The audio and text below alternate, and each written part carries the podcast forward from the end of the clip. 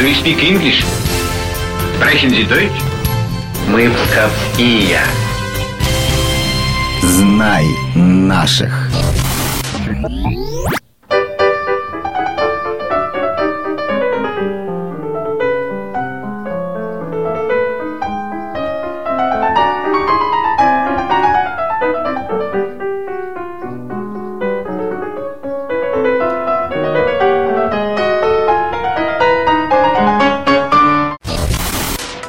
Музыкой Пауля Хиндемита и других зарубежных композиторов советский народ познакомился благодаря невельской пианистке.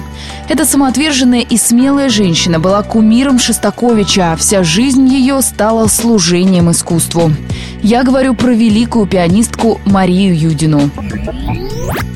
Наша героиня появилась на свет в 1899 году в Невеле. Мария Вениаминовна росла в многодетной семье городского врача среди четверых братьев и сестер.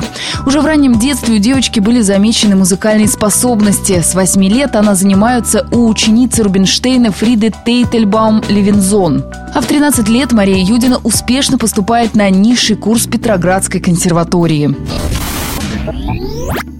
Талантливая ученица блестяще заканчивает консерваторию в 1921 году, за что получает премию имени Антона Рубинштейна. К этому времени Марии Юдиной уже было принято судьбоносное решение. В 1919 году она проходит обряд крещения.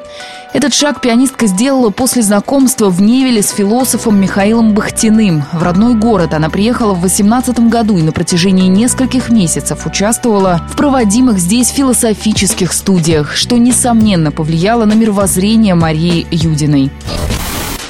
Сразу после окончания консерватории наша землячка начала давать концерты. В своем дневнике Юди написала «Я знаю только один путь к Богу – через искусство».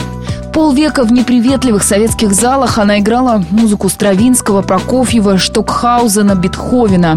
Ученица Невельской пианистки, ныне профессор Российской академии музыки Марина Дроздова подчеркивает, что Юдина прежде всего была просветителем. И одновременно она заметно отличалась от других исполнителей, чем рассказывает директор Музея истории Невеля Людмила Максимовская. Она обладала необыкновенной музыкальной силой, умением прочесть произведение так, как до нее никто не считал. Она считалась лучшей исполнительницей Балха. Она, поскольку ей было тесно в рамках классической музыки, обратилась к новой музыке. И, конечно же, заложена основа такого мировоззрения была в Нивеле. Интересы этой громадной личности не замыкались только на музыке. Мария Вениаминовна изучала философию, математику, литературу. И как истинная христианка она помогала всем нуждающимся, отдавая свой гонорар от концертов, раздавая зарплату учащимся Московской консерватории.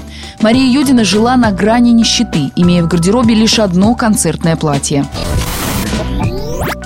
Исполнительское мастерство и талант Марии Юдиной не оставались незамеченными высшим руководством страны. С именем пианистки связана легенда. Якобы в 1944 году Сталин услышал трансляцию фортепианного концерта Моцарта и потребовал изготовить для него пластинку. Посреди ночи Юдину увезли в студию звукозаписи, где ее уже ожидал оркестр. Вот та самая музыка.